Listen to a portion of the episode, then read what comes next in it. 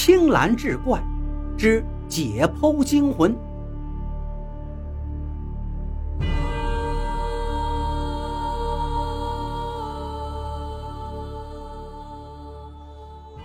再鬼怪的事儿，都有可能在医学院里发生。已经是晚上十一点多了，红十字医学院的男生宿舍楼早已经熄灯了。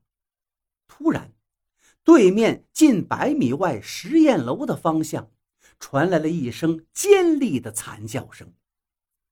这个叫声太刺耳了，整栋男生宿舍楼都听到了。平日里，小伙子们也经常有喜欢恶作剧的，所以刚开始大家虽然一惊，却以为又是哪个人在装神弄鬼。还有人笑着说道：“又是谁在诈尸了吧？你别说，这小子学的还真像。”他话还没说完，第二声惨叫声音突然又响了起来，而且这一次的声音拉得格外长。分明就是从实验楼里传过来的。那栋实验楼本来是学院专门为进行解剖学研究才盖起来的，一向有些阴森的味道。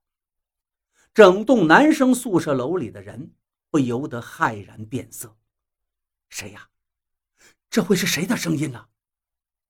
有人颤声道：“老白是个古怪的老头。”其实也难怪，标本尸体房里把门值班的人难免都有点怪异，一年到头也难得听到他说几句话。大家跟他打交道，也只有去尸房提标本尸体时才说上几句，而他的声音总有一种让人难忘的特异，就像哑了嗓子的猫头鹰似的。到底发生了什么呢？难道这个夜晚和平时不一样？这么晚了，确实还有一个人在实验楼的解剖房里加班。这个人就是医学院的副教授赵凡宇医生。赵凡宇今年三十岁还不到，却已经因为教学和科研上的出色成果，在医学院里赫赫有名了。最近，他手里又有一个研究项目。正在吃紧阶段，所以特别忙。偏偏他的助手小雪身体不适，又请了三天假，所以今天晚上他一直忙到十点钟，才刚刚吃了晚饭。碗一丢，就又去了实验楼。走进解剖室，他照例电话通知老白送一具新的标本尸体来，然后就换上了无菌衣，戴上塑胶手套。认真做着解剖前的准备。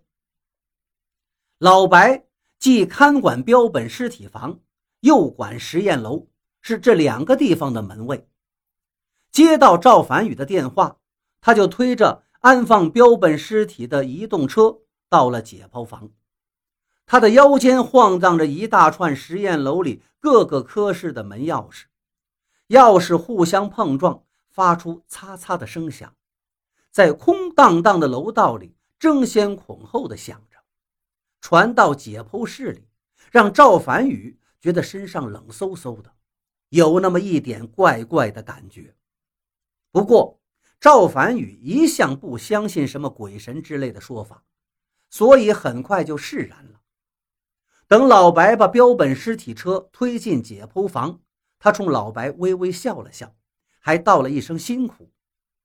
老白那张苍老的脸，礼貌地回了他一个微笑，可给赵凡宇的感觉却是，老白今天的这个笑容比哭还难看。赵凡宇把标本尸体从车上移到解剖台上，他今天要做的是胸外科解剖。他之所以这么用心地做这项研究，除了教学和科研需要之外，还有一个很重要的原因。是因为三年前他深爱着的女友林启突然被一场肺部疾病夺去了如花的生命，这也是赵凡宇如今事业有成却依然独身的原因。他发誓一定要把这个碉堡攻克下来。否则对不起死去的林启。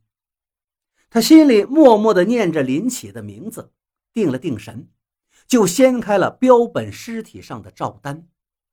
出现在他面前的是个年轻的小伙子，四肢修长，面目清秀，身上还带着一股冷库里的寒气。赵凡宇按照惯例打开解剖台上的一个开关，固定住了标本尸体的手足，然后就拿起了电锯，准备锯开标本尸体的肋骨做胸内解剖。